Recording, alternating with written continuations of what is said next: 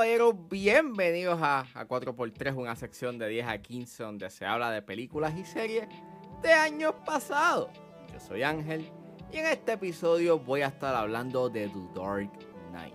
The Dark Knight está disponible en Max, así que si es hora de regresar al pasado y recordar, es porque 4x3 acaba de comenzar.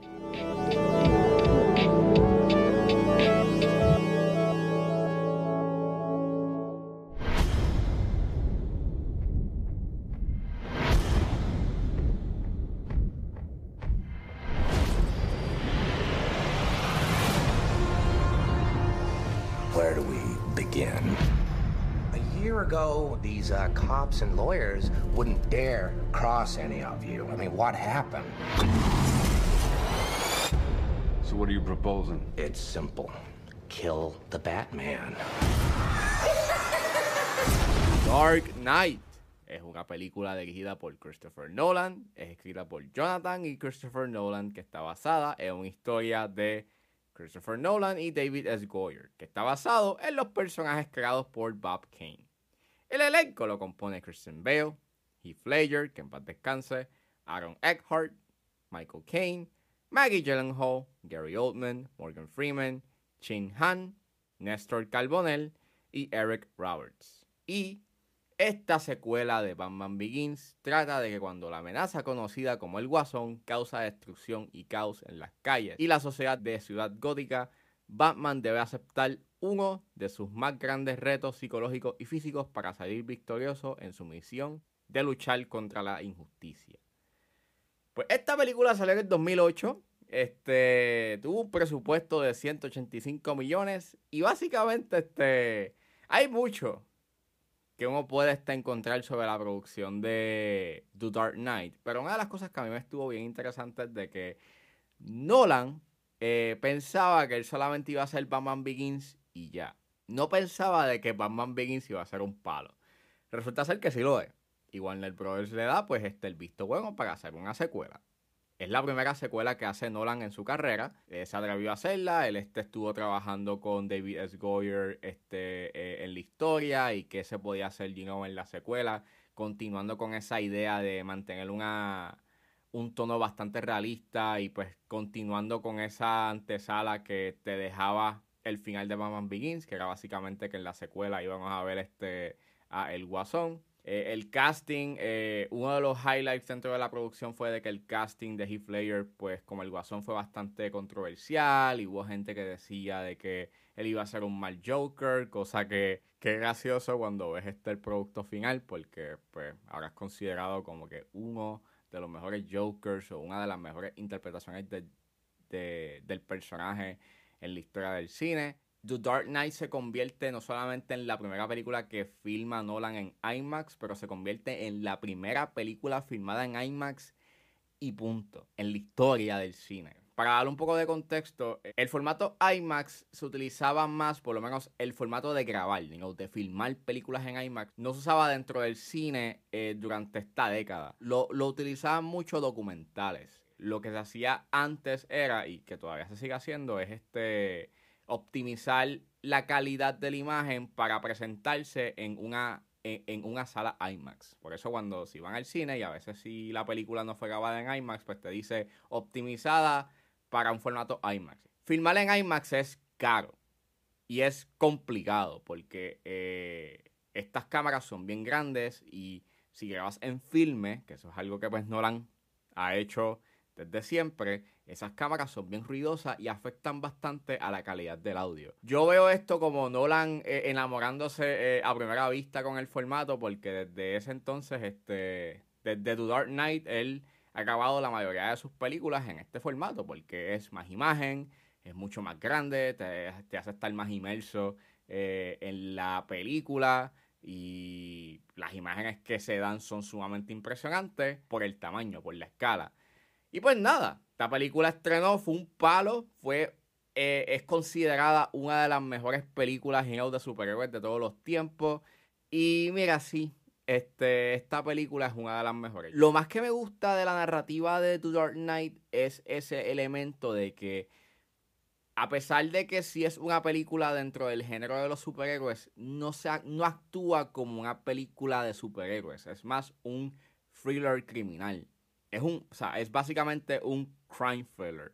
Y todo se basa en esta lucha del orden y el caos y la esperanza de una mejor sociedad. Y estos temas de el caos, el orden, eh, cómo el fin justifica los medios, la culpa y la manera en cómo están presentados, a pesar de que sí, como he dicho, Nolan peca de ser bastante obvio con sus temas y en exponer un poco y, de exponer es demasiado que eso le resta la, a ese factor de replayability en sus películas. No te puedo negar de que los temas están bien trabajados y siempre hay algo que no le puede sacar en esta película. O sea, hay muchos elementos que están, you know, este, a nivel metafórico que en verdad como que en esta entrega, o sea, que a pesar de que sí puede ser un tanto obvio su mensaje y sus temas, hay mucho que todavía se le puede sacar pues a la película. Si tú vienes a ver la trilogía de The Dark Knight, actúa como esta trilogía del miedo. en la primera tú estás viendo como que este miedo que tiene Bruce Wayne en aceptarle que él no tuvo culpa en la muerte de sus padres. Y en esta estamos viendo la caída de Batman. Y literalmente el título de The Dark Knight, además de que pues está haciendo referencia a Batman, eh, es un título que pues tiene un doble significado. Es este héroe que se convierte en el culpable para la sociedad, o por lo menos para la policía. Él es el que coge la responsabilidad de las muertes de estas figuras, de estos funcionarios públicos que acontecen durante la película y al final, cuando muere Harvey Dent, él es el que coge la culpa de la muerte de Harvey Dent. Y todo va en pro a que la sociedad de Ciudad Gótica no caiga nuevamente en esta corrupción moral. Y todos esos elementos del sacrificio, de las buenas intenciones y como al final del día las buenas intenciones que tenía Batman de, tratar de limpiar las calles y de ser una mejor sociedad en Gótica, eh, espectacular, hermano. Y ese sacrificio que tiene al final es es poderoso, es poignant y en verdad sigue siendo bien efectivo. En verdad es una película que dentro de las 2 horas y 25 no para, es bien, bien movida. Tienes estos episodios de acción que están bien hechos. Sigue siendo bien interesante para mí la, la personificación de, de, Bruce Wayne que hace Christian Bale en esta. Me gusta mucho que tenga como que estos momentos donde como que él deja caer la máscara. Como por ejemplo, cuando él está eh, en la fiesta del penthouse, está pues ayudando a que Harvey Dent eh, busque pues, donaciones para hacer campaña. Me está bien chévere de que cuando él sale al balcón, tiene esta copa de champán y él la bota. Y ahí tú puedes ver de que él no está tan, él no se siente cómodo haciendo de este papel de hombre millonario eh, que es opulente y que tiene y que manifiesta todo el tiempo su opulencia. Y pues me está bien clever esos hints donde él deja caer como que esa máscara. Eh, claro está, hubo gente que se quejó eh, en su tiempo de que la actuación de Bale en esta como que no era tan impresionante o, dejaba mucho que desear, pero pues, I mean, seamos honestos, aunque tengas un buen elenco en esta película y todo el mundo hace un excelente trabajo, todo el mundo queda como que bien opacado por la actuación de Heath Ledger, como el Guasón. Hubo un punto, me acuerdo que la última vez que yo la vi, no sé por qué pensé en que la actuación de de Heath como el guasón en puntos era como que one note. en verdad yo no sé en qué rayos yo estaba pensando. Yo creo que también creo que tiene que ver porque lo estaba comparando con, la actuación de Joaquín Phoenix en Joker y en verdad son como que dos son dos actuaciones bien distintas y que tienen dos diferentes intentos y cada una tiene su valor. Y en verdad, revisitando nuevamente The Dark Knight, en verdad, pues eh, estaba bien al garete porque esta actuación está bien buena. Este es, es es impresionante, no solamente el proceso que él tuvo, you know, para hacer este de este personaje, pero es la manera en cómo el Guasón tiene este aspecto tan metódico y es tan contradictorio a la misma vez. O sea, él me encanta mucho esta línea de que él dice de que tú crees que yo soy un tipo que tiene un plan y es como que y es como que tan tan clever porque eh, todo lo que él ha hecho durante la película está tan planeado, está tan metódico, está tan calibradamente hecho que es como que, mano, pues, no, tú sabes lo que estás haciendo. No es completamente impulsivo, eso es algo que también me gusta mucho. Tienes un momento donde sí este, deja salir como con cierto tipo de impulsividad, pero aún con eso se siente calculado, se siente se siente planeado. Los momentos donde él sale son sumamente icónicos. O sea, ese inicio, que, que además de tener una excelente fotografía, porque ese inicio está, fue, fue filmado en IMAX, si tienen este el Blu-ray de The Dark Knight, pues ese primer encuadre coge por completo la pantalla de un televisor. Pues, mano, es impresionante. Es espectacular, al igual de que todo ese o sea, toda esta idea de que los asaltantes, cada uno, cuando cumplen su objetivo, los eliminan uno a uno, pues te dice mucho de toda la psiquis de quién es el Joker, de cuál es su intención. Es sencillamente crear caos. Y it's amazing. It's, amazing, man. Las secuencias de acción de esta película, tan fenomenales. Claro está, es porque fueron filmadas en IMAX. Puedes ver todo, es bien claro. El, uso de miniaturas es espectacular. Mayormente en esa secuencia este, eh, llevando a Harvey Dent eh, en la guagua SWAT. Eh, es espectacular, man, el uso de, miniaturas. Que hasta el sol de hoy es convincente, se ve bien. La fotografía, nuevamente, como dije, el gran highlight es que es en IMAX. Aunque eso sí, este es bien, inconsistente a veces este, el uso de ella, porque claro, no fue, no fue completamente filmada en IMAX, so obviamente está en este constante cambio de aspect ratios, cambia de widescreen a IMAX en, en, una que otra escena.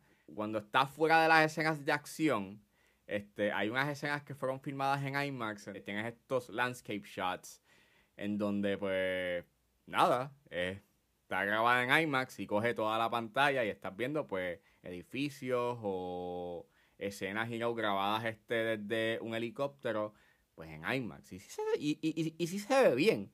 Pero hay una escena en específico que, que sí me molesta y es este, esta escena cuando Bruce Wayne está guiando el Lamborghini que al inicio la escena corre eh, fue filmada en widescreen, pero hay una escena en específico que fue filmada en IMAX. Pero fuera de eso, la fotografía es excelente. La manera en cómo pues Wally Pfister captura los colores y usa este esquema de colores que utilizó en The Prestige junto con la fotografía o la paleta de colores de Batman Begins, en verdad, crea una buena mezcla y se ve bien. Sí, uno se puede quejar narrativamente de después.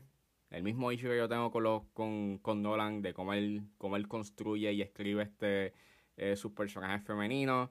Peor aún es que cuando sucede la muerte de Rachel Dawes, este, no se siente que tiene como que un momento de cierre, no se siente que hay un espacio para pues eh, Batman tener un, momento de duelo ante la pérdida de Rachel Dawes. Y aunque sí lo tienen, entre comillas, se siente bastante, eh, eh, pasa bastante ligero porque como hay tanto que está sucediendo a nivel de narrativa, de cierta forma está bien extraño de que al final, you en ese final montage que tienes en la película, no tienes como que, qué sé yo, una escena en donde hay un sepelio y pues ve a Batman, you know, este reflexionar.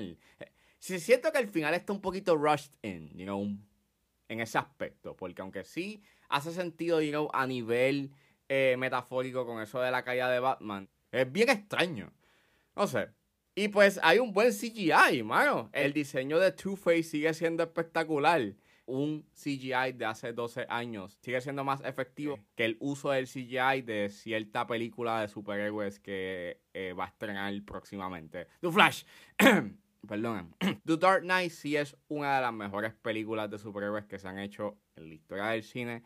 Es una película eh, icónica, con momentos sumamente espectacularmente hechos, con una narrativa que es sumamente intrigante, fascinante, que sobrepasa en todos los niveles este, eh, su antecesora y que todavía hasta el sol de hoy sigue siendo un precedente eh, a la hora de hacer películas de superhéroes. Si llevan tiempo eh, sin revisitar The Dark Knight, vayan a verla porque en verdad sigue siendo sumamente espectacular y legendaria.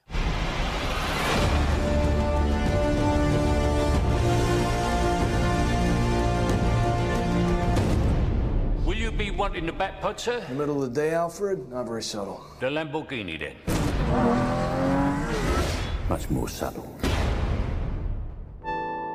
Bueno, eso fue todo en este episodio de A4x3. Espero que les haya gustado. Suscríbanse a mis redes sociales. Estoy en Facebook, Twitter e Instagram con Recuerden suscribirse a mi Substack. Me pueden encontrar en la plataforma como, a, como 10 a 15 con Ángel Serrano. O pueden acceder a www 10a15.substack.com y allí pueden leer mis reseñas escritas y columnas de opinión sobre lo que está pasando en la industria del cine. Recuerden suscribirse a mi Patreon, con un solo dólar pueden suscribirse a la plataforma y escuchar antes de su estreno los episodios de 10 a 15 y a 4x3. Me pueden buscar en la plataforma como Ángel Serrano o simplemente escriban patreon.com slash 10 a 15. Si están en la disposición de ayudar a la calidad de este podcast, pueden donarme mensualmente a través de Anchor Support desde, desde 99 centavos hasta 9.99, pero si están en busca de hacer una donación de una sola vez, pueden donarme a través de PayPal como Ángeles PR. También me pueden ayudar con sencillamente compartiendo los episodios en las redes sociales. Y no importa la ayuda que ustedes decidan hacer, yo voy a estar inmensamente agradecido. Los links a todas estas opciones están disponibles en la descripción de este episodio. Me pueden buscar en su proveedor de podcast favorito como 10 a 15 con Ángel Serrano. Gracias por escucharme. Recuerden suscribirse y nos vemos en la próxima.